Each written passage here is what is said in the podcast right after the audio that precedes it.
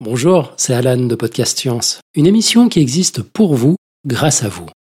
Si vous aimez ce que nous faisons et souhaitez nous soutenir, il vous suffit d'appuyer sur pause, de filer sur patreon.com slash podcastscience et de faire un petit don. Au même tout petit, hein. Pour même pas le prix d'un café par mois, vous nous aidez à servir la science dans la bonne humeur. Et c'est notre joie. Merci, bon épisode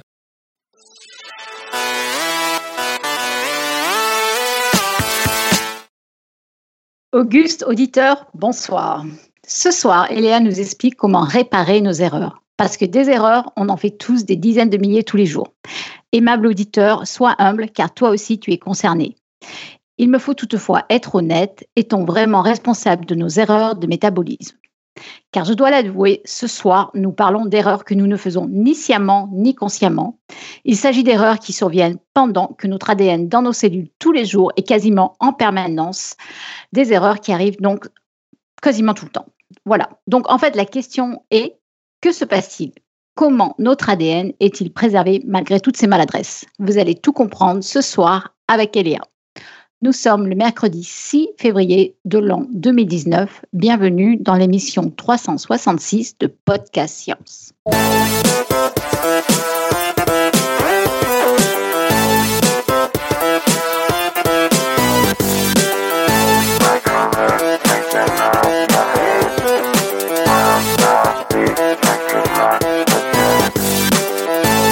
Bien, bonsoir. Donc, ce soir, c'est moi-même donc qui vais présenter cette émission. Et avec moi, j'ai bien sûr Eléa depuis Strasbourg. Bonsoir tout le monde.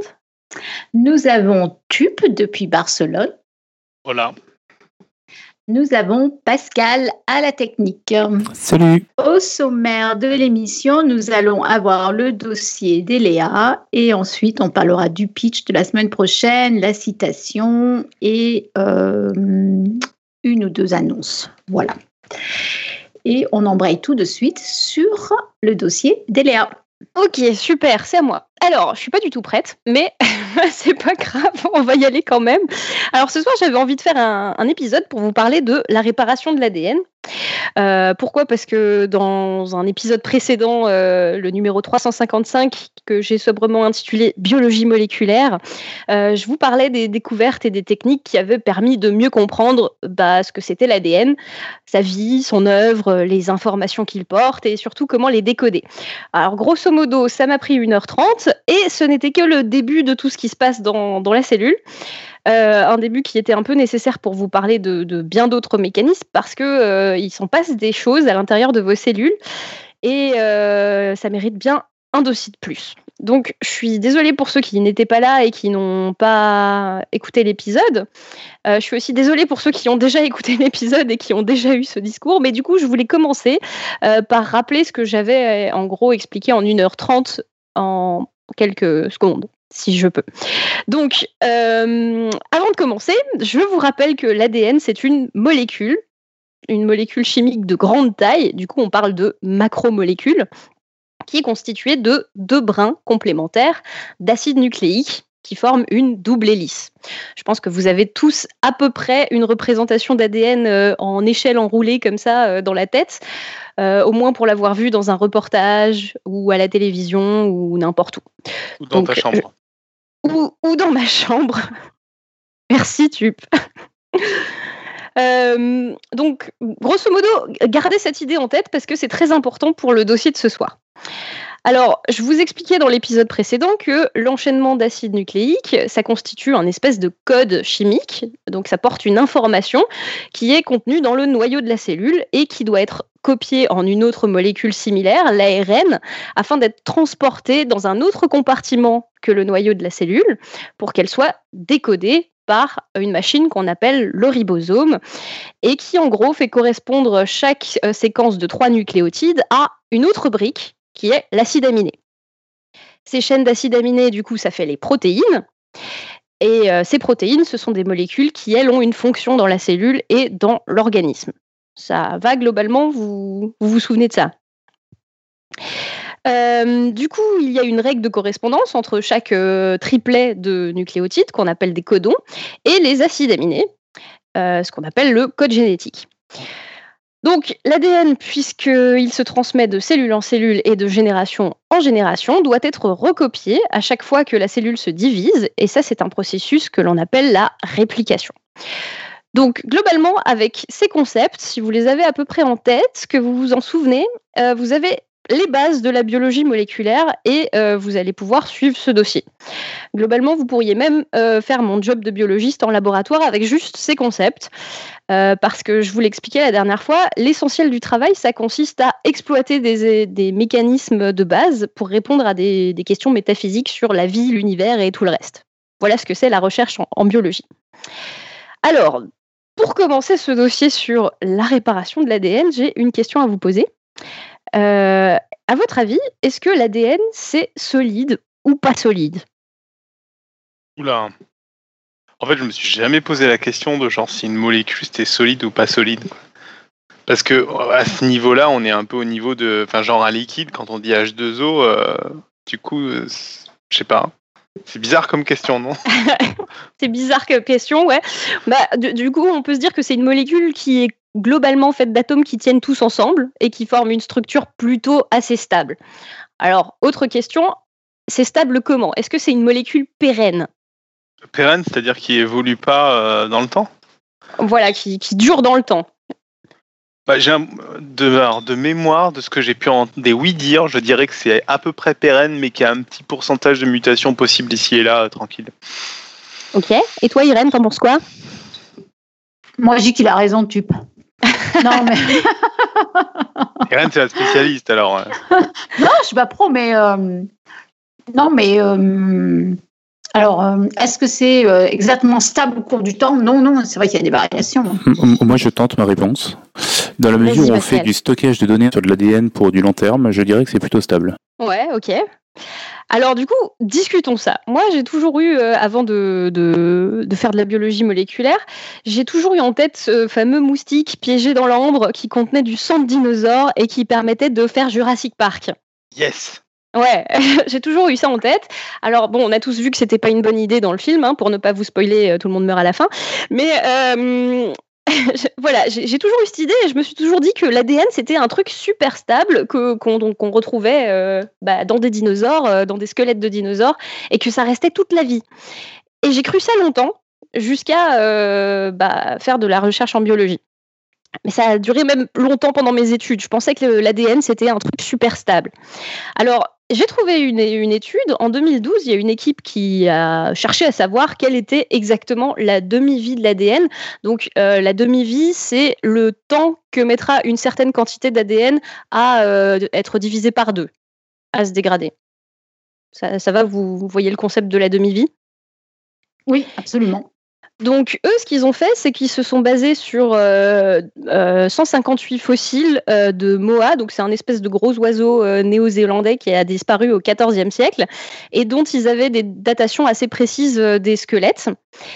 Et ces, échantillons étaient suffisamment bien conservés pour qu'ils retrouvent de, l'ADN dedans. pas intact. Donc ils ont comparé les échantillons et ils ont déterminé que le temps de demi-vie de l'ADN, c'était 521 ans. Donc ça, ça pas mal quand même, ça va. C'est un peu plus que le temps de vie d'un humain, par exemple.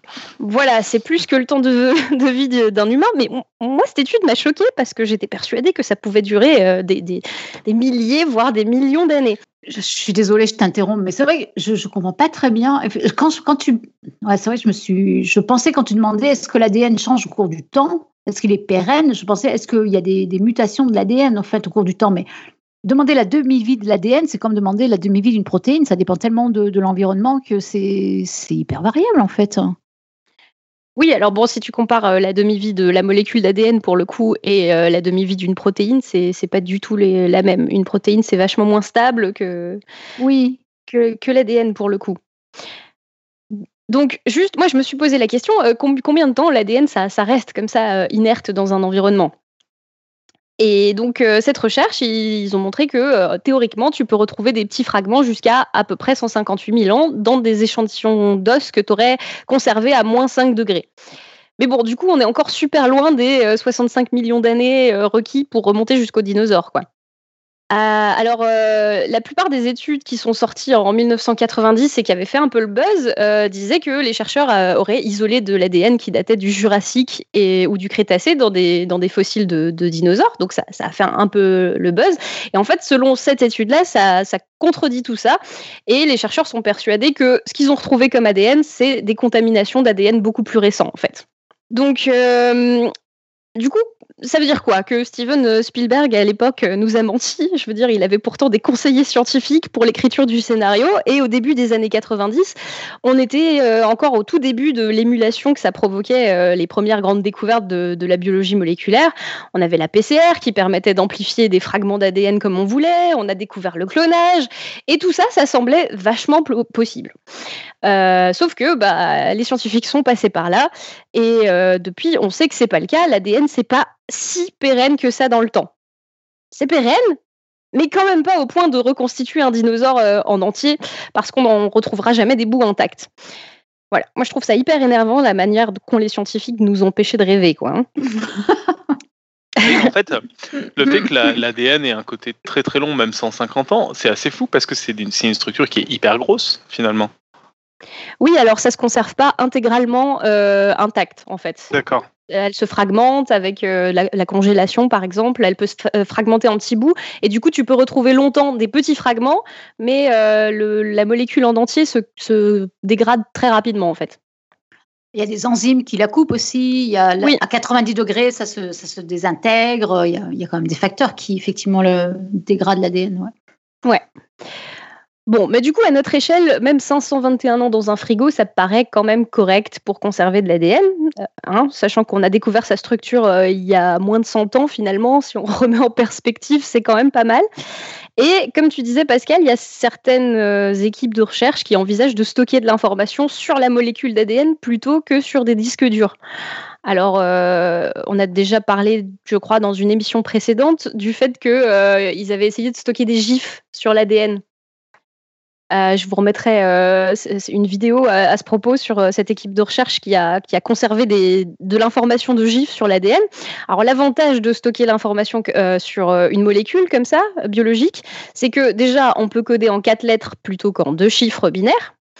Et en plus, une molécule d'ADN, potentiellement, ça prend beaucoup moins de place qu'un disque dur, aussi miniaturisé soit le disque dur. Euh, pour donner une comparaison, si on prend euh, 1 mm3 d'ADN, euh, les gens estiment que euh, ça pourrait suffire à stocker 1 million de gigaoctets de données. En gros, on pourrait faire rentrer toute la production informatique annuelle du monde dans un coffre de voiture plutôt que sur des hectares de centres hébergeant des serveurs informatiques. Alors du coup, si c'est si pratique, pourquoi on ne le fait pas encore hein? Déjà parce que euh, ça implique de synthétiser de l'ADN avec une séquence de notre choix. Alors ça, la synthèse chimique de l'ADN, c'est possible, mais c'est très coûteux et très long, surtout pour euh, des masses de données comme ça. Ensuite, ça implique de pouvoir séquencer chacune de ces données pour les récupérer, ce qui prend quand même un peu de temps et encore un peu d'argent. Euh, et enfin, même si on archive tout ça pour de bon dans des frigos, rien ne nous dit que ça durera éternellement. Et potentiellement, il faudrait refaire passer cette information génétique dans un organisme pour l'amplifier et pour ne pas la perdre. Donc ça, c'est aussi un problème. Donc l'ADN tel quel, c'est pas si stable que ça, et surtout, bah, sa stabilité va dépendre grandement des, paramètres de conservation, donc la température, la nature chimique de l'environnement, etc., comme tu, comme tu disais, euh, Irène. Donc ça, c'est en contexte euh, hors de la cellule. Du coup, on se dit peut-être que dans un organisme, ça se conserve mieux. Eh bien, pas vraiment, en réalité. Donc, qu'est-ce qui peut mal se passer dans une, dans une cellule? Alors, juste pour vous mettre un peu de contexte, l'ADN, c'est le dénominateur commun de tout ce qui est vivant. C'est-à-dire qu'entre la bactérie et l'humain, euh, le, point commun, c'est que toutes ces espèces-là ont de l'ADN. Les dinosaures avaient de l'ADN euh, comme nous euh, en avions. C'est donc que tout ça, ça doit se transmettre et se transmettre dans un relativement bon état. Et au cours du temps, avec ce que, prend, notre ADN, il doit quand même y avoir des mécanismes pour euh, maintenir notre information génétique en bon état. Voilà. Mais entre le moment où euh, l'ADN est dans une cellule et le moment où il passe dans une autre cellule, qu'est-ce qui peut mal se passer? Alors, pour les scientifiques qui aiment bien classer les choses, en gros, on, dit qu'il existe deux types de dommages sur l'ADN, ceux qui viennent de l'extérieur de la cellule et ceux qui viennent de l'intérieur de la cellule. Pour ceux qui viennent de l'extérieur, qu'on appelle exogènes en, langage scientifique, euh, il y en a plusieurs types. Par exemple, les rayonnements ultraviolets, euh, comprenez le soleil, ou alors les rayonnements ionisants, comprenez la radioactivité, ou encore d'autres produits chimiques de tout type qui auraient potentiellement une chance de réagir euh, avec votre molécule d'ADN. Donc tous les produits qui sont officiellement ou moins officiellement classés comme des cancérogènes, tout ça, ça peut altérer la forme de votre molécule d'ADN jusqu'à parfois la briser. Ça, c'est pour euh, la réaction chimique de l'extérieur. Pour ce qui vient de l'intérieur, c'est peut-être moins intuitif à première vue. Mais euh, regardez, on a une molécule qui est dans un environnement cellulaire complexe, euh, qui est prise en charge par des centaines de protéines différentes qui vont interagir avec. Donc euh, l'ADN, ça va être enroulé, ça va être copié, ça va être transcrit en ARN, ça va être décodé, ça va être déplié dans tous les sens. Alors qu'est-ce qui pourrait mal se passer? Bah, À peu près toutes ces étapes-là peuvent mal se passer. Donc, votre molécule d'ADN, elle peut à la fois être modifiée chimiquement, de façon programmée ou pas. Dans vos cellules, le métabolisme normal peut aussi produire euh, des déchets. Vous avez probablement entendu parler des radicaux libres. Ce sont des électrons qui, en gros, ne sont pas bien rangés dans leur atome et qui vont aller réagir avec d'autres atomes ou d'autres molécules proches en les déstabilisant et en les abîmant sur le passage.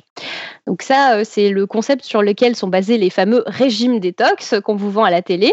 Euh, en gros, vous buvez un smoothie magique pendant une semaine avec plein d'antioxydants et ça va neutraliser tous les radicaux libres de votre organisme et euh, vous éviterez les dommages sur votre ADN et vous détoxifierez votre corps. Alors, ça ne marche pas exactement comme ça et votre jus orange, gingembre, avocat, petit pois ne va pas aller passer magiquement le balai dans vos cellules. Après, c'est toujours bon, un jus d'orange, gingembre, avocat, petit pois, donc ne vous en privez pas. donc ça, c'est encore une source de dommages pour votre ADN. Alors, il y a plus que ça. Euh, les acides nucléiques dans votre organisme, ils existent aussi sous plusieurs formes chimiques qui sont à l'équilibre. C'est un truc qu'on appelle en chimie, euh, Claire adorerait si elle était là, ça s'appelle la tautomérie, c'est-à-dire qu'il y a plusieurs formes de molécules euh, qui, qui, existent simultanément. Donc, par exemple, vos acides nucléiques, donc il y a A, T, C et G. Euh, A et C existent sous deux formes différentes et T et G existent sous deux formes différentes. Alors, Normalement, euh, ça marche toujours comme ça, c'est-à-dire que euh, un, acide nucléique A sera toujours aligné en face d'un T et un acide nucléique C sera toujours en face d'un G. Or, si vous changez la forme de ces A et de ces C, eh bien, vous n'avez plus les mêmes règles d'appariement. Par exemple, si vous mettez un variant du T, qui d'ordinaire s'apparie avec un A, eh ben, vous pourrez l'apparier avec un G. Si vous mettez un, un, variant du C, vous, pourriez, vous pourrez, au lieu de l'apparier avec le G, l'apparier avec un A. Donc ça, ça, ça met le bazar. Alors, quand Watson écrit qu'on découvert euh, la, structure de la molécule d'ADN, alors je dis Watson écrit que bien sûr euh, je n'oublie pas Rosalind Franklin, etc. C'est eux qui ont finalement publié cette structure en double hélice. Euh, ils ont un peu choisi de ne pas prendre en compte tout ce qu'on savait sur ces équilibres de, de base parce que sinon ça voudrait dire que ça aurait voulu dire que l'ADN n'était pas le support immuable de l'information génétique. Et ça, ça rentrait pas vraiment dans leur, dans leur hypothèse. Mais maintenant, on le sait. Alors, ensuite, qu'est-ce qui peut mal se passer? Je vous parlais du fait que l'ADN doit être répliqué avant une division cellulaire. Donc, comment ça marche la réplication? Euh, Pendant le processus de copie de la molécule d'ADN, il faut ouvrir le double brin d'ADN pour copier chacun des brins séparément. Euh, c'est ce qu'on appelle un mode de réplication qui est semi-conservatif, puisque après copie, on aura dans chaque nouvelle euh, cellule et dans chaque nouvelle molécule d'ADN conservé l'un des deux brins de la molécule d'origine, alors que le deuxième brin aura été synthétisé en réalisant la copie de l'autre. Ça, c'est le gros avantage de ce modèle en double hélice, c'est que ça permet une réplication exacte de l'information génétique qui est basée sur le fait que toutes les bases sont complémentaires. Ça va, ça? Oui, oui, c'est très clair. Ok. Donc ce processus-là, il est réalisé par euh, une enzyme qu'on appelle l'ADN polymérase. Comprenez qui polymérise l'ADN. Alors ça, c'est un truc très pratique en biologie, c'est que toutes les enzymes ont à peu près le nom de ce qu'elles font. Merci les biologistes pour une fois. Euh, donc l'ADN. Du coup, ce que tu es en train de dire, c'est que l'ADN polymérase, ça veut dire l'ADN qui polymérise l'ADN. L'enzyme qui polymérise l'ADN. Ah, ok. C'est la protéine. dans le sens inverse, en fait. Qui polymérise l'ADN, ouais. Donc, euh, on pourrait aussi dire en français polymérase de l'ADN et en anglais, on dit DNA polymerase. Alors, euh, l'ADN polymérase, elle est très pratique, elle recopie euh, exactement la, molécule d'ADN, mais elle se contente de recopier le, brouillon. Donc, s'il y a un T, elle va mettre un A, s'il y a un G, elle va mettre un C. Par contre, si c'est une autre forme dont je vous parlais euh, tout à l'heure, une forme tautomérique, du coup, elle va apparier la mauvaise base en face de, en face de ce, variant. Donc, chaque polymérase, elle peut faire des erreurs. Elles sont légèrement différentes entre les organismes, mais chacune a son propre taux d'erreur. Et de temps en temps, il arrive qu'elles apparient la mauvaise base pendant la réplication.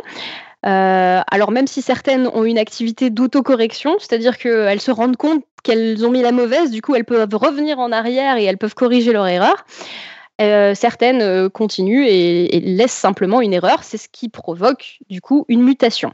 Alors, euh, pendant la réplication aussi, si euh, votre euh, ADN polymérase, elle passe au niveau d'une base qui est trop modifiée, imaginez qu'il y a un gros groupement chimique sur votre base, votre hélice d'ADN, elle est déformée, la polymérase, elle ne peut simplement pas continuer son chemin sur le brin d'ADN et elle va devoir se mettre en pause.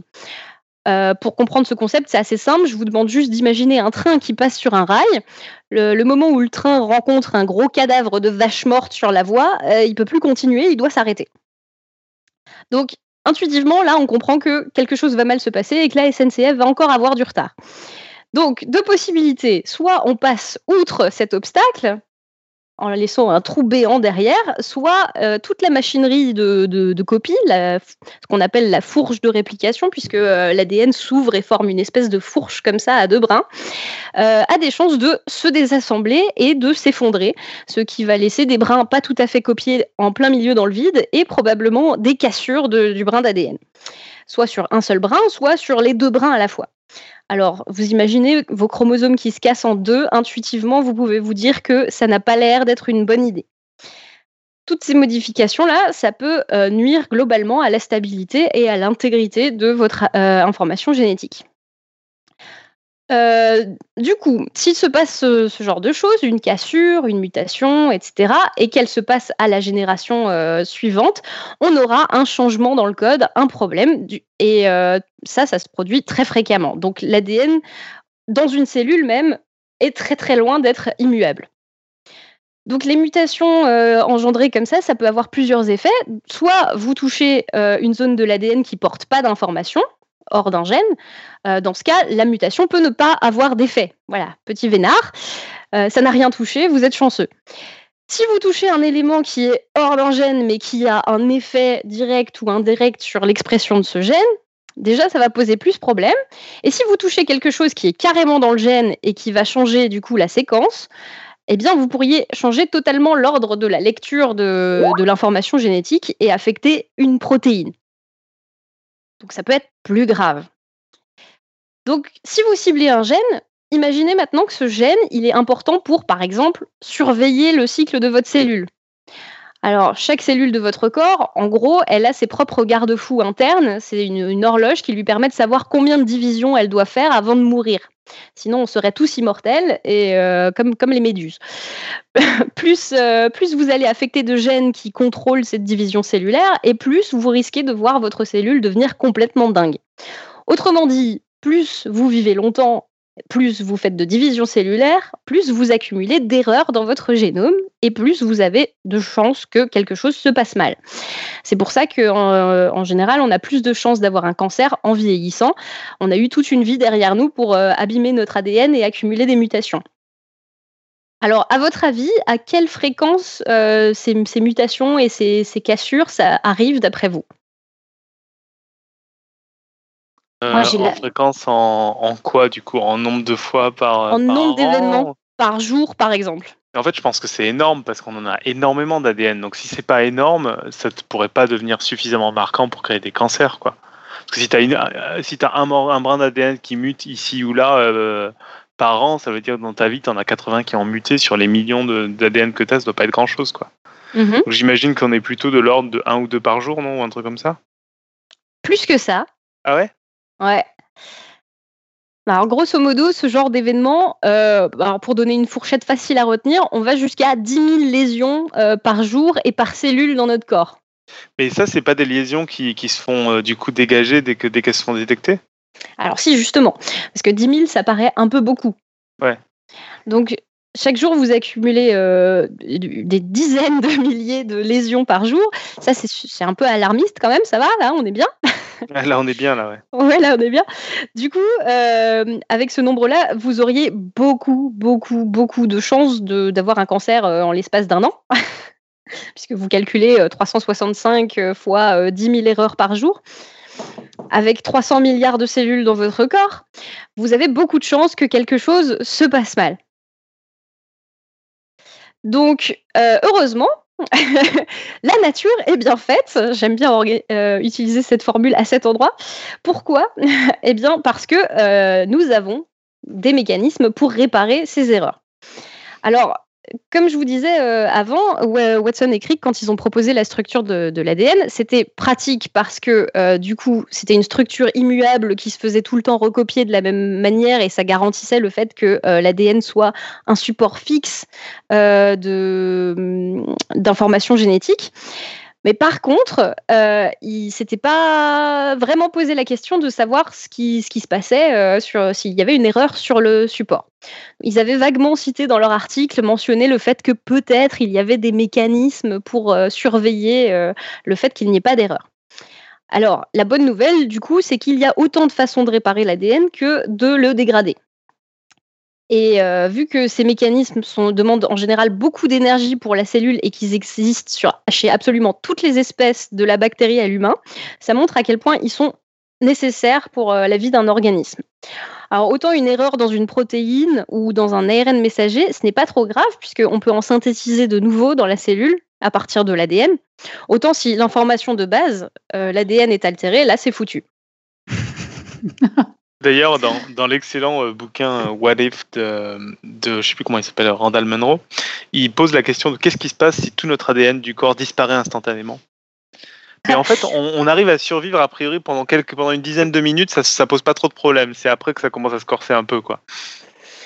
honnêtement, je t'avoue que même, même euh, en ayant lu ce chapitre, j'ai du mal à me représenter ce que ça pourrait faire dans l'organisme. On se liquéfierait en fait. Non, parce qu'il parle, genre, il n'y a que ça qui disparaît. C'est vrai que l'ADN, euh, à T, il sert à rien. C'est plus dans, dès qu'il y a de la, de la création de trucs que ça sert à quelque chose. Mais sur le moment, en fait, tu as les ressources. Sur le moment, oui, mais c'est vrai que rapidement, donc les organes. C'est vrai qu'il parle de 10 minutes, c'est comme d'un moment, dès qu'ils essaient de faire un truc, ils disent oh là, oh là, où sont passés les, les, les patrons là, au fait euh, Et oui, c'est ça, ouais. Le foie se régénère plus, il n'y a plus rien. Donc en gros, plus d'ADN ou alors des gros problèmes dans votre ADN, c'est gros problème pour euh, l'organisme en entier au bout d'un moment. Alors, du coup, je voulais euh, vous parler un peu très rapidement de, certains de ces mécanismes. Euh, c'est pas très long, en gros, il y en a six différents et ils se basent tous sur les mêmes étapes communes de fonctionnement. Alors, quelles sont ces étapes? Du coup, premièrement, il faut que votre cellule détecte et reconnaisse le type de lésion qu'il y a sur votre ADN. Ça veut dire qu'il existe des enzymes qui sont capables de scanner l'ADN pour reconnaître des anomalies et euh, qui sont capables aussi de signaler l'endroit où a lieu cette, euh, cette lésion. Ensuite, il faut qu'il y ait des protéines de réparation qui soient recrutées au niveau de cette lésion. Il faut que ces fameuses protéines de réparation, euh, eh bien, elles réparent effectivement. Donc, soit en enlevant les choses qui posent problème, soit en recollant les morceaux qui sont cassés. Et ensuite, à la fin, il faut que toutes ces protéines euh, se, désassemblent pour euh, laisser la molécule d'ADN comme neuve, puisque euh, il faut le champ libre pour faire tout un tas d'autres trucs, comme recopier l'ADN par exemple. Alors, un des mécanismes qui existe, ça s'appelle la réparation des mésappariements. Donc, je vous ai dit que les bases pouvaient être appariées avec les mauvaises autres bases. Euh, ça, c'est un mécanisme qui a été découvert chez les bactéries dans les années 80.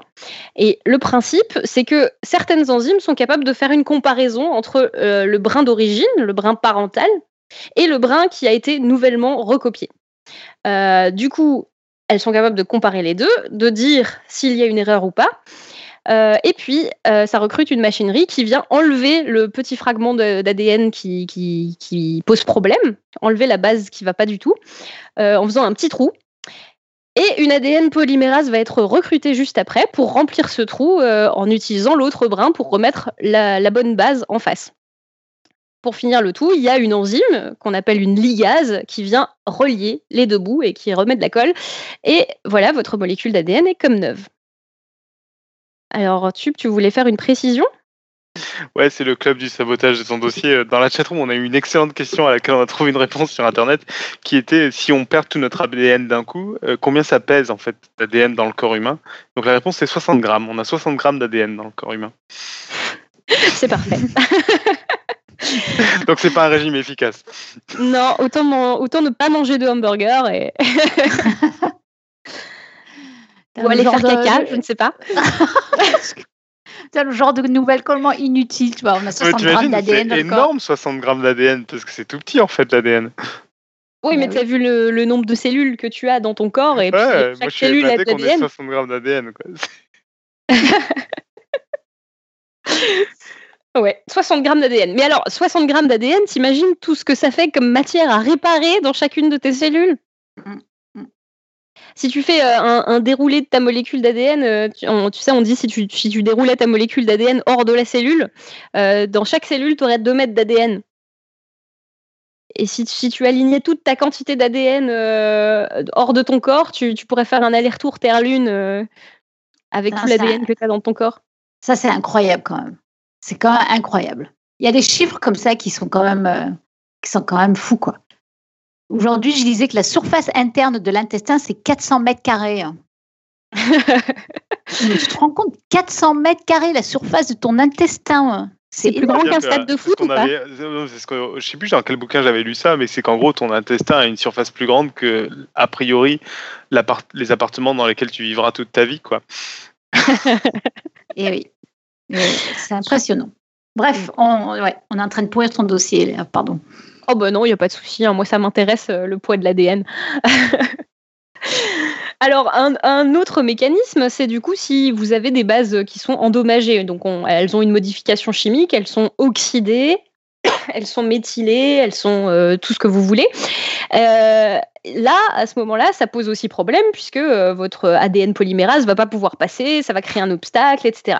Donc là, les enzymes de détection, elles peuvent aussi réparer ces événements. Elles peuvent enlever la base qui pose problème. Donc si vous représentez l'échelle d'ADN, elles vont enlever le barreau de l'échelle et elles vont créer un site où il n'y aura pas de base.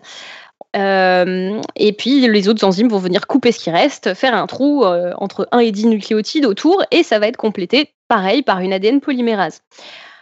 Un autre mécanisme qui marche exactement pareil, euh, mais qui concerne du coup plutôt des dommages qui vont faire des, vraies torsions dans l'hélice. Par exemple, si vous les ultraviolets, ça peut induire une modification chimique qu'on appelle les dimères de thymine, c'est-à-dire que deux T les, thymines, euh, peuvent s'accrocher chimiquement ensemble, un peu comme si euh, les barreaux de l'échelle de votre ADN se collaient.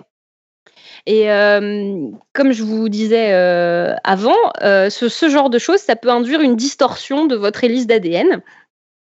et ça, c'est très problématique. Donc, le mécanisme pour enlever ça, c'est la réparation par excision de nucléotides. On appelle ça le nucléotide excision repair en anglais, avec un R comme acronyme, NER. Euh, ça fait en gros intervenir une trentaine de protéines différentes. Alors je vous passe le détail, mais le principe reste toujours le même. Les enzymes reconnaissent la lésion, la double hélice est ouverte. Il y a des enzymes qui coupent l'ADN, qui s'appellent des nucléases, puisqu'elles vont couper les acides nucléiques. Elles vont couper de part et d'autre. Et pour finir, une polymérase va remplir le trou et une ligase va euh, coller les bouts. Donc ça marche vraiment tout le temps pareil, mais c'est à chaque fois des enzymes différentes qui sont spécialisées dans la reconnaissance de tel ou tel type de, dommages. Alors, il y a aussi possibilité que certaines, certains dommages, notamment ceux provoqués par les ultraviolets, soient inversés spontanément. par exemple, il y a des enzymes qui s'appellent les photoliases qui sont capables de supprimer spontanément et de décoller les dimères de thymine dont je vous parlais juste avant.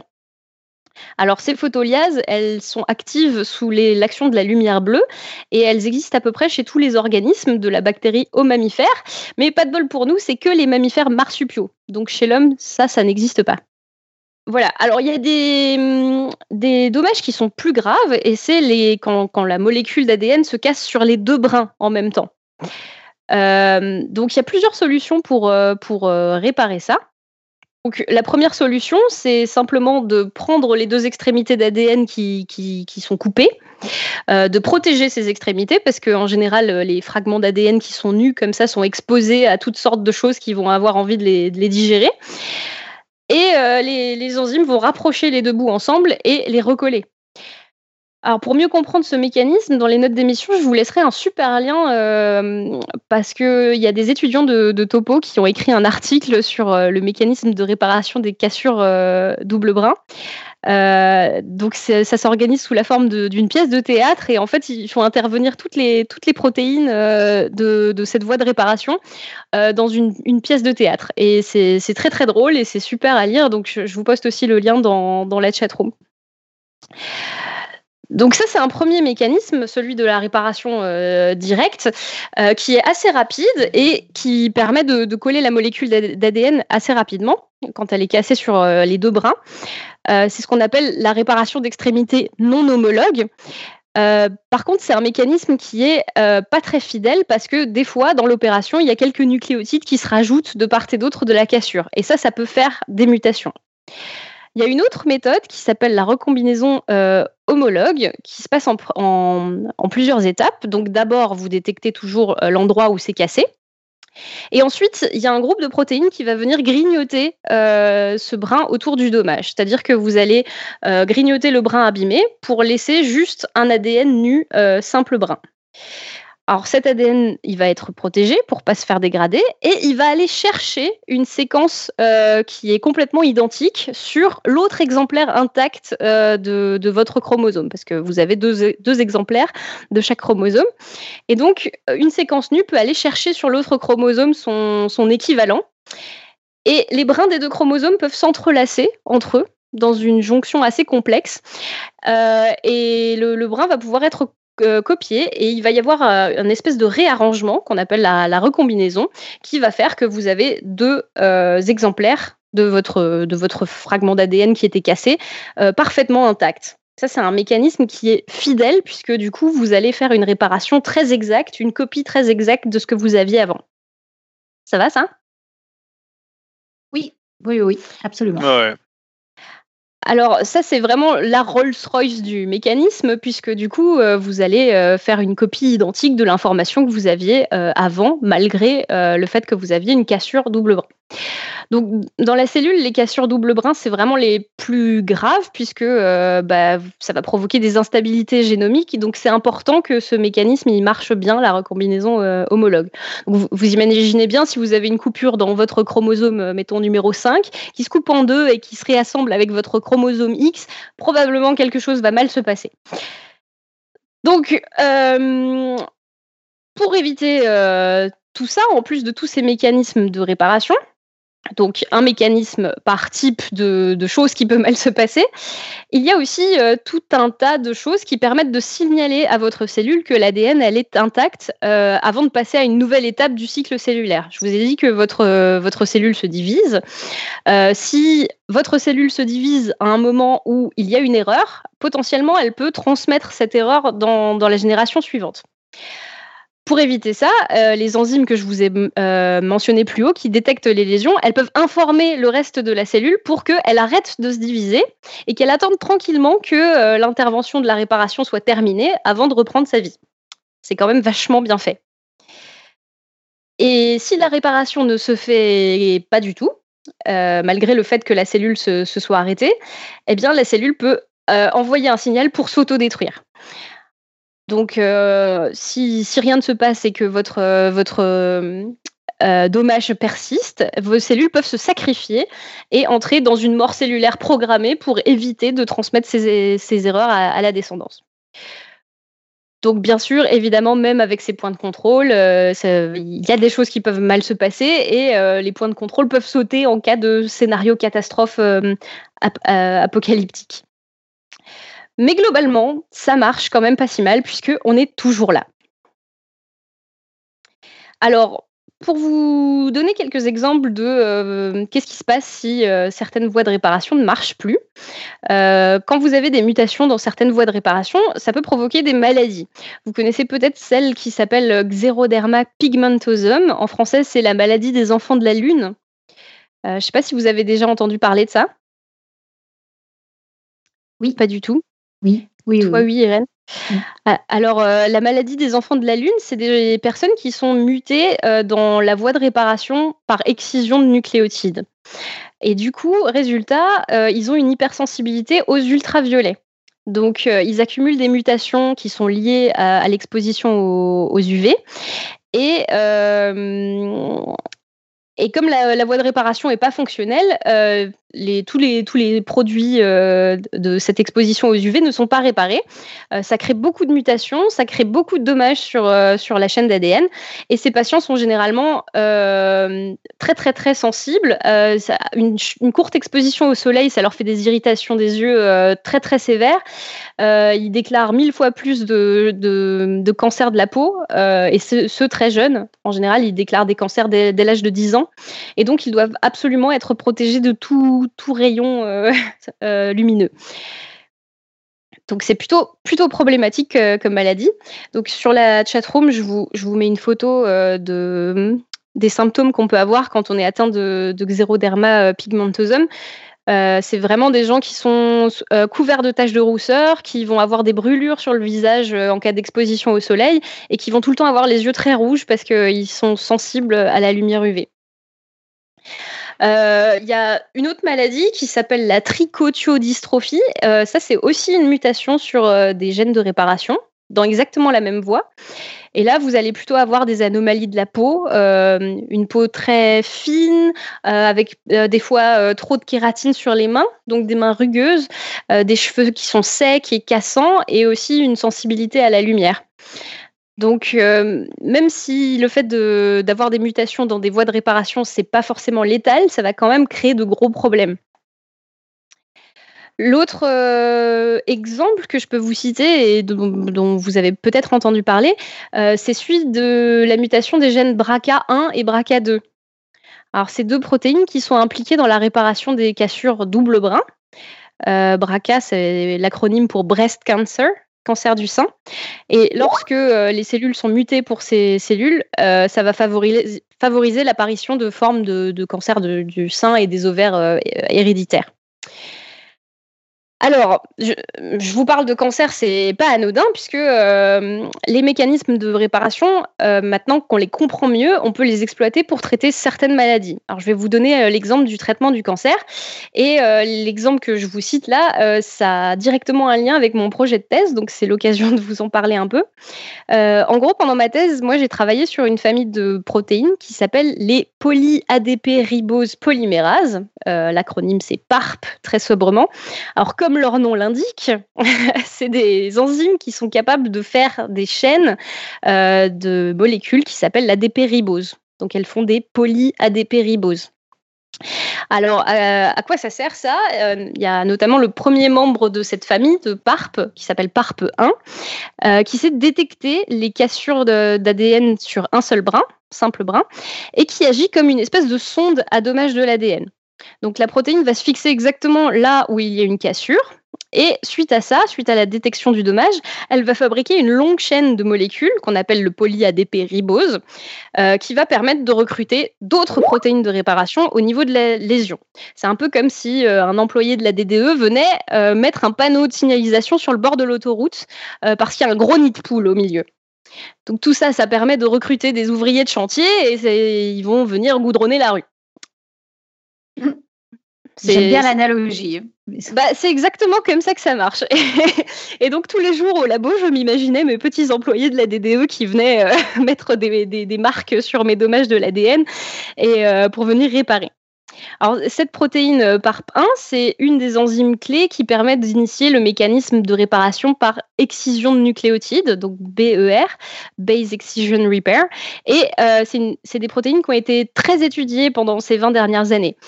Alors, comme on a découvert exactement comment elle fonctionnait, dans quel processus et, euh, aussi quelques outils pour l'étudier, euh, on, a, euh, on, a développé depuis des inhibiteurs chimiques qui permettent d'empêcher cette protéine de fonctionner. et ces inhibiteurs-là, je vous en parle parce que maintenant, ils sont utilisés avec des chimiothérapies pour lutter contre ces fameux cancers du sein. Alors, comment ça marche? Euh, bah, On peut exploiter les défauts des cellules cancéreuses. Euh, lorsque vous faites un traitement de chimiothérapie ou de radiothérapie, le principe, ça repose sur le fait d'endommager vos cellules pour arrêter leur division. En gros, euh, vu que le problème du cancer, c'est que vous avez une prolifération anarchique de, cellules, vous arrêtez tout, vos cellules saines comme vos cellules malades, vos cellules cancéreuses. c'est d'ailleurs pour ça que les gens qui suivent des chimiothérapies perdent leurs cheveux, etc. Et euh, vous misez après cet arrêt sur le fait que les cellules cancéreuses euh, sont moins nombreuses et qu'elles vont mourir des dommages que vous leur avez causés, alors que les cellules normales, elles, vont euh, s'arrêter, prendre le temps de redémarrer, et la population de cellules saines, finalement, va prendre le dessus sur vos cellules cancéreuses, et votre, votre cancer va réduire. Ça, c'est le principe de la chimiothérapie. Alors du coup, si vous utilisez des molécules chimiques qui permettent d'enlever l'activité des PARP, dans les cellules cancéreuses, euh, vous empêchez les mécanismes de réparation de se dérouler. Donc, vous allez augmenter le nombre de dommages et accélérer la mort de vos cellules anormales. Et donc, c'est euh, une classe de molécules qui permettent d'amplifier les effets d'une chimiothérapie. Euh, ensuite, comme vous connaissez votre ennemi, c'est-à-dire que vous savez exactement de quel type de cellules cancéreuses il s'agit parfois, vous pouvez adopter des stratégies spéciales par exemple, dans le cas des cellules euh, qui sont mutées pour les gènes BRCA1, BRCA2, donc euh, celles qui sont euh, impliquées dans la réparation mm, des cassures double brin, vous savez déjà que dans ces cellules, il va y avoir moins de recombinaisons homologues et donc moins de réparation de vos cassures double brin. Donc, si je traite avec un inhibiteur de PARP pendant la chimiothérapie, je vais d'abord forcer l'accumulation des cassures simple brin. Ces cassures simple brin, euh, elles seront converties en cassures double brin après la réplication. Et dans une cellule qui n'est pas mutée pour euh, BRCA1, BRCA2, je vais réparer mes cassures double brin et mes cellules vont survivre. Alors que dans une cellule qui est mutée, les cassures double brin, elles vont s'accumuler et ma cellule va mourir. Ça, c'est une stratégie qu'on appelle la létalité synthétique. Autrement dit, je me place dans une condition où je provoque artificiellement la mort d'un seul type de cellule, celui qui, m'intéresse, les cellules cancéreuses, en exploitant une de ces failles. Donc, euh, dans ce contexte, la lutte, la lutte contre le cancer, c'est un peu l'art de la guerre et on exploite totalement les mécanismes de réparation euh, de l'ADN et leurs failles euh, pour tuer prioritairement les cellules cancéreuses. Donc c'est une stratégie qui est déjà mise en place et il y a des essais cliniques qui ont été faits et c'est déjà utilisé en clinique pour traiter euh, ces formes de cancer euh, du sein et des ovaires qui sont mutées pour ces gènes BRCA1, BRCA2. Voilà. Un autre exemple sur comment utiliser euh, la réparation de l'ADN. je ne sais pas si vous vous souvenez du superbe épisode sur CRISPR-Cas9 que vous avez offert à l'équipe. Surtout Topo d'ailleurs. Ouais, surtout Bien sûr Topo. On se souvient de l'épisode. Moi, je me souviens surtout de l'intro de Krasnov, qui était la meilleure intro du podcast. Hein. Et euh, alors, donc CRISPR-Cas9, c'est une, donc cette fameuse méthode assez récente qui permet aux biologistes moléculaires comme moi de faire à peu près n'importe quoi, n'importe où sur le génome et sur n'importe quel organisme. Pour résumer, c'est à peu près ça. Mais euh, en vrai, c'est pas non plus une solution idéale. Ça nous a beaucoup simplifié la vie, mais il y a quelques limitations euh, pour utiliser ce CRISPR. Et ça, ça dépend directement de l'efficacité des mécanismes de réparation dans la cellule. Pourquoi? Par exemple, si je veux éteindre un gène dans la cellule, je peux utiliser CRISPR pour euh, cibler ce gène et faire une cassure au milieu. Cette cassure-là, euh, elle va pas rester, elle va être réparée dans la cellule. Donc soit ma cellule va décider de la réparer très fidèlement. Dans ce cas, j'aurais pas du tout éteint mon gène, il va rester tel quel. Soit il va la réparer en euh, rajoutant quelques nucléotides euh, entre l'endroit où j'ai coupé et, un autre endroit. Et là, dans ce cas, je peux peut-être avoir un effet. Je peux peut-être décaler euh, ma, mon code, ma séquence d'ADN. Je peux induire un décalage de la lecture de chaque codon et je peux peut-être éteindre mon gène puisque mon, mon gène va plus être identique à ce qui était avant. Mais pour ça, il faut que je sois sûre que euh, la réparation ne soit pas fidèle. Donc là, c'est un cas où euh, j'ai pas envie que mon ADN se répare bien, j'ai envie de forcer ma cellule à faire n'importe quoi euh, pour introduire une mutation qui va éteindre mon gène. Alors, il y a une question dans la chatroom. Comment fonctionne la radiothérapie? C'est le même principe. Est-ce que dégrader l'ADN pour qu'ensuite seules les cellules cancéreuses ne sachent pas s'auto-réparer? Euh, alors sur la radiothérapie, c'est exactement le même principe, sauf que euh, au lieu, d'utiliser des molécules, euh, donc dans le cadre de la chimiothérapie, on utilise des molécules pour arrêter les cellules. Dans le cas de la radiothérapie, on va utiliser des rayons ionisants, de la radioactivité, pour introduire des dommages. Et donc, plus on accumule des dommages dans les cellules cancéreuses, et plus les cellules cancéreuses vont avoir tendance à mourir vite en premier, et alors que les cellules, euh, les autres, vont euh, prendre le temps de réparer, etc., et reprendre le dessus sur la population de cellules cancéreuses. Donc oui, ça marche globalement pareil. Voilà. Euh, j'en étais où? J'en étais à l'utilisation des mécanismes de réparation dans CRISPR. Donc, quand je veux éteindre un gène, je veux que ma cellule ne répare pas bien mon gène pour, pour, la forcer à éteindre un, gène. Par contre, dans le cas où avec CRISPR, je veux introduire quelque chose, par exemple, euh, j'ai un gène et je veux savoir où il est dans ma cellule, ce que je peux faire, c'est que je peux fusionner ce gène à euh, ce qu'on appelle un gène rapporteur euh, ou une molécule fluorescente. Par exemple, je peux décider de rajouter une protéine fluorescente verte, la séquence de cette protéine, à la suite de mon gène. Et pour faire ça, je peux utiliser CRISPR et je vais l'utiliser de la même manière, c'est-à-dire que mon CRISPR, je vais euh, l'utiliser pour faire une cassure double brin à la fin de mon gène. Et à cet endroit-là, je peux forcer l'insertion d'une séquence euh, qui correspond à une protéine fluorescente. Et pour faire ça, j'ai besoin de faire une petite construction d'ADN qui a ma séquence euh, de protéines fluorescentes et qui a de part et d'autre des séquences qui sont exactement identiques à l'endroit dans le gène où je veux l'introduire. Du coup, dans ce cas-là, je vais espérer que ma cellule repère ces similitudes entre euh, l'endroit où je veux le mettre et, euh, la séquence que je donne à, rentrer dedans. Et euh, je vais espérer que ma cellule fasse de la recombinaison homologue donc et introduise ces séquences qui sont exactement pareilles à l'endroit où j'ai coupé. Ça va globalement? Oui, oui, on te suit. Alors, je pense qu'on va revenir sur l'épisode Casper. Du coup, tu me dis si c'est trop compliqué, mais tu décris ça comme si ça avait l'air simple. C'est un peu compliqué, non, de reconstruire un ADN exactement comme un autre? Euh, non, parce qu'on a accès à la séquence de ce qu'on veut faire. Donc, ça veut dire que notre gène, on, l'a séquencé en entier. On sait exactement ce qu'il y a dedans. Ça, j'ai compris, mais du coup, séquencé en entier, concrètement. Moi, je ne fais pas du tout de bio. Ça veut dire que j'ai des lettres, quoi. J'ai une séquence de lettres. Ouais, et cette séquence de lettres, comment j'en fais un vrai truc d'ADN quoi? Alors ta, séquence de lettres, elle existe dans ta cellule. Tu sais que dans ta cellule, tu as cette séquence de lettres euh, pour ce gène. Tu vois? Ouais. Et euh, toi, quand tu veux rajouter quelque chose dedans, euh, tu peux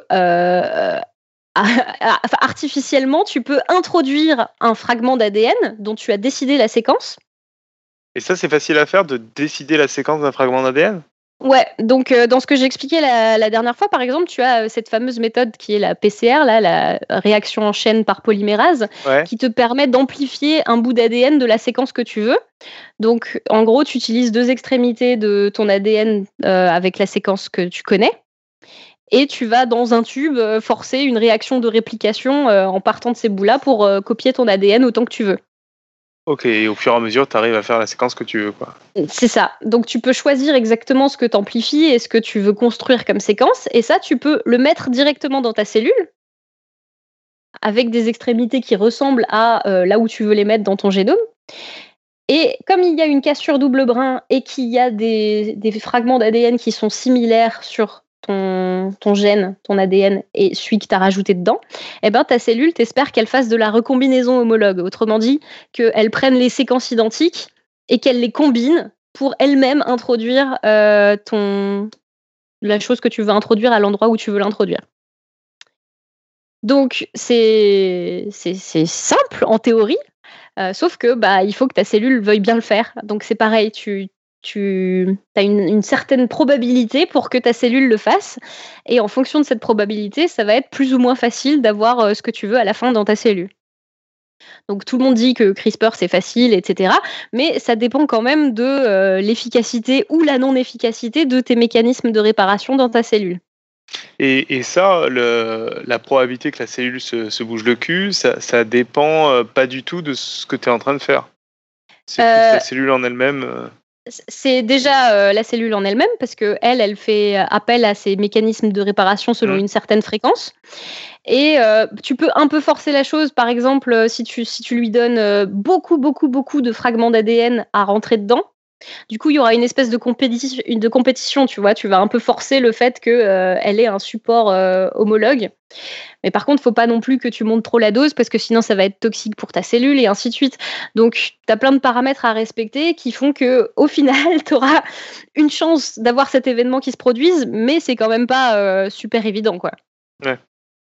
Donc, euh, ce que tu fais en général, c'est que tu fais euh, cette expérience-là dans plein, plein, plein de cellules. Et ensuite, ce que tu dois faire, c'est prendre tes cellules une par une euh, pour vérifier si elles ont euh, effectivement euh, effectué le bon mécanisme de réparation et qu'elles ont exactement ce que tu veux. Donc ça, ça veut dire que dans le processus de faire du, CRISPR, si tu veux introduire quelque chose dans une cellule, tu vas quand même te retrouver à vérifier 10 cellules différentes ou 20 cellules différentes, des fois 100 cellules différentes, pour voir si elles ont exactement la mutation que tu voulais et pour vérifier dedans. Donc c'est quand même un travail qui prend du temps parce qu'il euh, y a une part d'aléatoire dans, ces événements-là. Mais en gros, on utilise à la fois la technologie du CRISPR-Cas9 et le fait que euh, les mécanismes de réparation ont lieu dans la cellule. S'il n'y avait pas ces mécanismes de réparation, on ne pourrait pas faire de CRISPR, en fait. Voilà. Un autre euh, exemple de, ce que peut faire la réparation, et ce sera le, dernier pour ce soir, je ne sais pas si vous avez déjà entendu parler du mécanisme de réparation SOS chez les bactéries. Alors, lorsqu'une bactérie est dans un état de stress euh, super intense ou dans un environnement qui ne lui plaît pas, elle accumule beaucoup de dommages, elle est dans un environnement extrême, elle peut déclencher un mécanisme de réparation qu'on appelle SOS. Donc en gros, partout où il y a des trous, elle peut enclencher un remaniement de tous ces morceaux d'ADN intacts avec euh, tous les autres euh, morceaux d'ADN endommagés. C'est ce système qu'on appelle la réparation SOS, qu'elle fait vraiment euh, en dernier recours. Donc elle joue le tout pour le tout, elle met des bouts de scotch à n'importe quel endroit, et parfois, par un heureux hasard, ça peut faire apparaître des nouveaux caractères qui vont permettre à la bactérie de survivre euh, à un antibiotique ou de s'adapter à un nouvel environnement. Euh, c'est un peu comme si elle était capable de relancer son dé avant le combat d'une partie de Donjons et Dragons. Elle remet les compteurs à zéro et elle se redonne une nouvelle chance de faire ce qu'elle avait à faire. Et Léa qui fait de la pédagogie grâce à Donjons et Dragons. Excuse-moi, j'avais pas d'autres exemples à donner, mais je trouve ça assez parlant en fait. Pour certaines personnes, sans doute. Euh, pour ceux qui connaissent pas Donjons et Dragons, euh, il y a toujours une probabilité. Euh, c'est un, jeu où on peut toujours rater ce qu'on fait en jetant des dés, parce que c'est basé sur de la probabilité. Bah là, c'est pareil. La, la, bactérie, elle lance des dés. Et si tout va bien, eh ben, elle survit. Et si euh, quelque chose se passe mal, tant pis, elle meurt, ce sera pour la prochaine fois. Mais comme elle allait de toute façon mourir, eh bien, ça vaut le coup d'investir de l'énergie pour essayer de faire une recombinaison de tous ces, gènes à la fois. Voilà, donc quelques exemples pour vous dire euh, à quoi ça sert euh, la réparation de l'ADN. moi, je trouve ça assez fascinant et c'est un domaine de, recherche qui, qui est pas si vieux que ça. Donc, ça a émergé entre les années 60 et 80 globalement, donc juste après qu'on ait vraiment découvert euh, la structure de l'ADN, tout ça. Euh, mais actuellement, c'est encore super tendance comme domaine de recherche et il y a plein d'équipes qui travaillent sur euh, comment fonctionnent les processus de réparation pour pouvoir les utiliser, les détourner, en faire des choses intéressantes pour soigner des maladies. D'ailleurs, le prix Nobel de chimie en 2015, il a été attribué à trois personnes, donc Thomas Lindahl, Paul Modrich et Aziz Sankar, qui sont les premières personnes à avoir vraiment détaillé les mécanismes de la réparation de l'ADN. Voilà, donc tout ce que je vous raconte, ça a l'air compliqué dans le fond, parce qu'il y a plein de protéines, c'est plein de mécanismes, mais sur le principe, ça reste quand même assez simple. Et euh, moi, personnellement, à chaque fois que j'y pense, je me dis que quand même, on est vraiment des champions, on est un peu des survivants. Effectivement, euh, ça bug de temps en temps, euh, on, accumule des mutations, etc. Mais quand même, avec tout ce qu'on traverse, on peut quand même remercier notre organisme de fonctionner si bien et de, réparer notre molécule d'ADN. Si vous voulez un conseil euh, pour euh, maintenir votre euh, ego gonflé à bloc, eh ben, vous pourrez vous dire, je sais pas, je ne sais pas bien dessiner. Par contre, moi, je répare mon ADN comme personne parce que vraiment, vous êtes un champion de la réparation. Voilà. Cool. Après, on est tous des champions de la réparation finalement. C'est ça, on est tous des champions de la réparation. Mm. Donc tout ça pour dire, euh, je, voulais juste donner euh, un, aperçu de euh, comment ça fonctionne. On, accumule tous vraiment des mutations et c'est ça qui déclenche des, des, maladies, c'est ça qui déclenche des cancers, c'est ça qui fait que le cancer progresse dans la société, c'est qu'on accumule des mutations.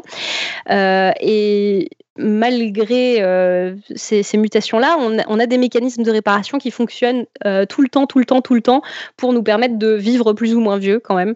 Si on n'avait pas tout ça, on, on vivrait pas si vieux et on serait vachement plus malade. C'est vrai que c'est fascinant, surtout la vitesse à laquelle ça se répare. Ça se casse, ça se répare, ça se casse, ça se répare sans arrêt. C'est impressionnant. Et dans le principe, c'est pas si compliqué. Chaque protéine a une fonction très précise et euh, le mécanisme est toujours euh, globalement le même. On est capable de voir où ça pêche, on est capable de, recruter des choses qui vont permettre de réparer euh, notre molécule d'ADN et on va permettre de signaler à la cellule si elle doit continuer ou pas à, vivre en fonction du nombre de mutations qu'elle a. Donc c'est une jauge permanente dans, dans chacune des cellules et c'est hyper bien fait. Non, c'est juste très anarchique par contre. Bah, c'est anarchique parce qu'on ne comprend pas euh, la complexité dans laquelle tout ça euh, se fait en même temps. Mais c'est plutôt organisé quand même. Oui, parce que après, si on comprenait vraiment, euh, je pense que on aurait vachement moins de cancer. Mais c'est vrai que c'est tellement compliqué, effectivement, qu'on n'a pas tout enrayé encore. Exactement. Bientôt. Mm. Voilà, et du coup, je vous ai dit que ce serait un petit dossier, et, euh, donc euh, je vais m'arrêter là. Euh, si vous voulez une dernière anecdote en passant, il y a quelque temps, quelqu'un est venu me dire Ah, mais tu as travaillé sur la réparation d'ADN, du coup, tu dois connaître la, la, fréquence de réparation de l'ADN 528 Hertz. Je ne sais pas si vous avez déjà entendu parler de cette histoire? Non. Eh bien, apparemment, sur Internet, on peut trouver des diapasons qui vibrent à 528 Hz. Vous pouvez aussi trouver des vidéos de, compilation d'une fréquence euh, de 528 Hz qui passe pendant 3 heures. Et c'est censé réparer votre ADN. Et ça marche? Non. Pas du tout. Ça ne marche pas du tout. C'est de la pseudoscience à blinde. Mais j'ai découvert que euh, cette euh, légende existait et qu'ils essayent même de le justifier scientifiquement. Mais euh, c'est. Voilà. Ah, mais ça va être ton prochain cadeau de Noël. C'est la fréquence miracle pour réparer l'ADN. c'est excellent. Hein.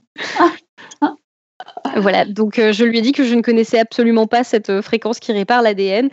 Euh, et ça, ne, marche malheureusement pas comme ça. Mais si vous voulez vous faire 3 heures de 528 Hertz, dans le doute, allez-y. Après, on l'entend, on l'entend même pas, non si je, je, me souviens bien, la fréquence de 528 Hertz, notre oreille, elle n'entend pas ça. Si, si, si, si. Le là, ah, c'est 440. Si, oui, oui. Eh oui, oui, je suis bête, ouais. Mhm.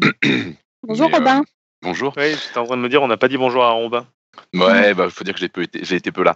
Euh, mais c'est quoi l'argument? Il y a un argument, il y a un lien? Euh, Oui, alors. Euh, c'est le nombre de réparations qu'il faut faire? L'argument, c'est que quand tu écoutes cette fréquence, tu te sens mieux après. mais comment tu peux justifier ça?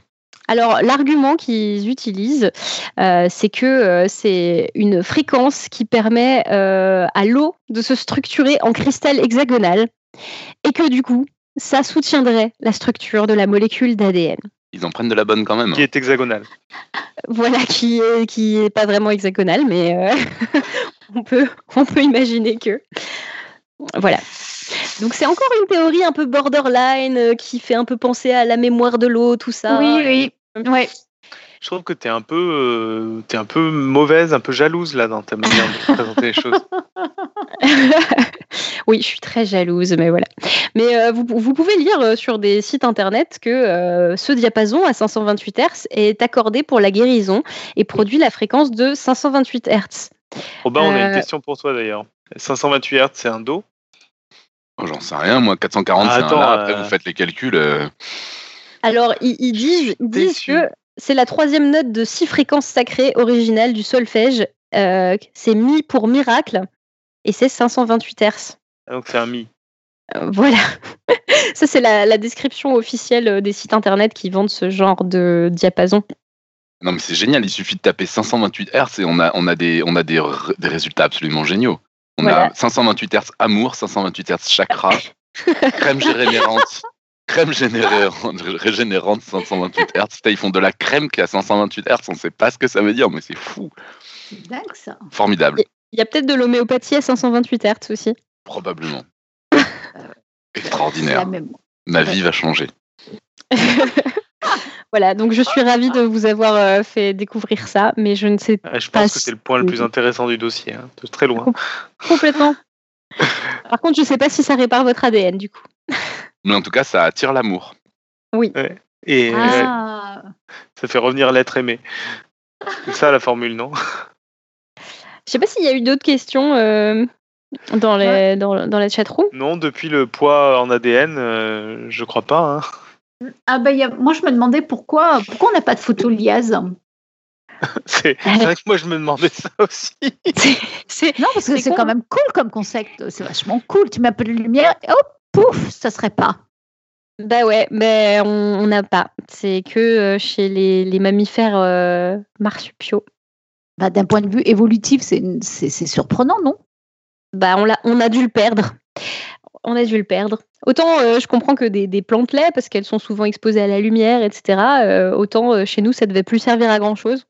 Parce que le, le soleil, on peut s'y soustraire concrètement. Ouais, mais enfin, je sais pas. Je sais pas, on le voit quand même le soleil, quoi. Je sais pas pourquoi on a perdu la photolièse. Hmm. Bon, c'est dommage, parce que je trouvais que l'idée était quand même. Je, je connaissais pas du tout ce concept de photoliase et euh, c'est dommage. à Dieu, quoi. Ouais. Pour lui. Ouais. Encore une erreur. Encore une erreur.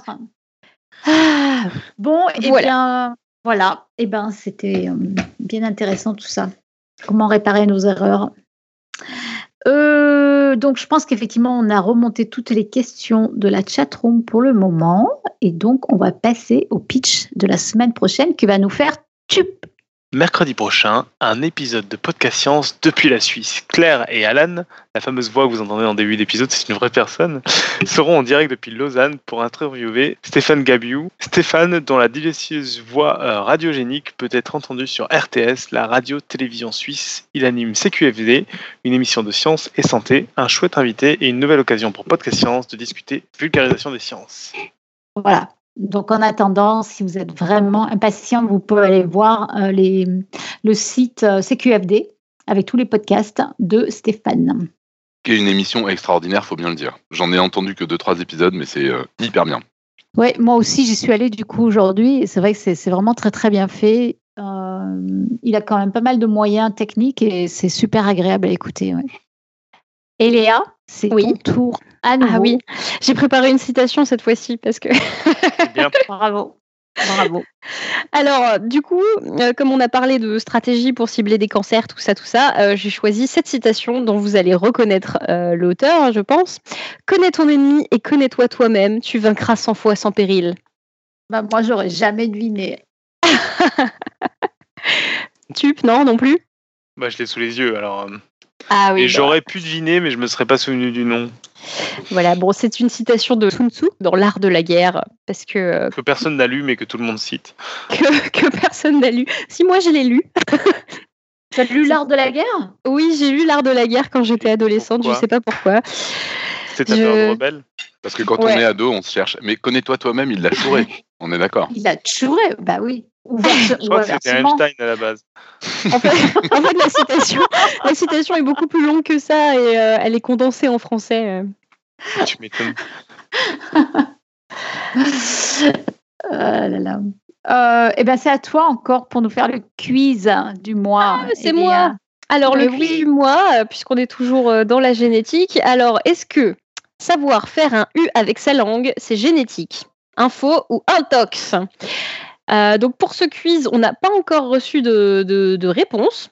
Mais par contre, si vous voulez nous envoyer euh, des photos de vos expériences de langue en U euh, dans vos familles, des arbres généalogiques, tout ça, tout ça, pour prouver ou non si c'est génétique, faites-le parce qu'on a bien besoin de recevoir des réponses au quiz rigolotes en ce moment. C'est l'hiver, on est triste, alors envoyez-nous des choses. voilà, bah, tu as eu Robin et moi-même en attendant. Euh, alors, parce qu'on fait souvent des erreurs, on vient de le voir, hein, mais qu'on essaie toujours de bien faire, vous avez peut-être oublié que vous étiez promis de nous aider financièrement. Alors, je me permets de vous le rappeler. Bon, trêve de plaisanterie, vous n'êtes pas de l'ADN, mais vos dons via Patreon nous sont très précieux et nous vous en remercions vraiment sincèrement. Si vous avez même seulement pensé à nous soutenir, donc merci, merci, merci. Donc le lien et sur la page du podcast. Euh, tu, tu, nous refais les annonces cette semaine encore? Pour les Niçois en mal de vulgarisation scientifique, sachez que Play Azure Festival aura lieu ce week-end du 8-9 février et qu'à cette occasion, les vidéastes scientifiques ainsi que plusieurs autres membres du Café des Sciences se relaient pour des ateliers, tables rondes et conférences. Un stand d'activité scientifique sera proposé en continu pendant tout le week-end pour tous les âges. Ça, c'est sur playazure.fr. Deuxième annonce. Euh, quel, style on peut faire pour la deuxième annonce On va faire du politique. Bref. Si vous ne souhaitez pas y aller et que vous êtes plutôt dans la région de Lyon, les 13 et 14 avril 2019, c'est au tour du festival Lyon Science d'ouvrir ses portes. Le festival est gratuit. Et si vous avez les moyens, vous pouvez les aider à financer via leur page de crowdfunding sur lyon-science.fr. Et Léa, il fera même une conférence sur les mythes et légendes autour des végétaux. Et la dernière annonce, c'est sortie d'une nouvelle euh, Strange and Funky newsletter. Abonnez-vous à cette nouvelle newsletter pour obtenir votre dose mensuelle de Strange et Funky ainsi que des nouvelles fraîches de Topo. Et on vous mettra le lien dans les de l'émission. Je ne vais pas le lire. Et elles sont super bien, ces newsletters. Nous arrivons, hélas, à la fin de cette émission. Merci Léa, grâce à qui on apprend tout sur l'ADN au fil de ces émissions. N'hésitez pas, chers auditeurs, à nous envoyer vos commentaires et vos desiderata, vos likes et vos pas likes. Rejoignez-nous la semaine prochaine pour papoter avec un grand vulgarisateur de la science qui vous propose des podcasts absolument passionnants, Stéphane Gabiou de la chaîne CQFD. Et d'ici là, que servir la science soit votre joie. Servir la science.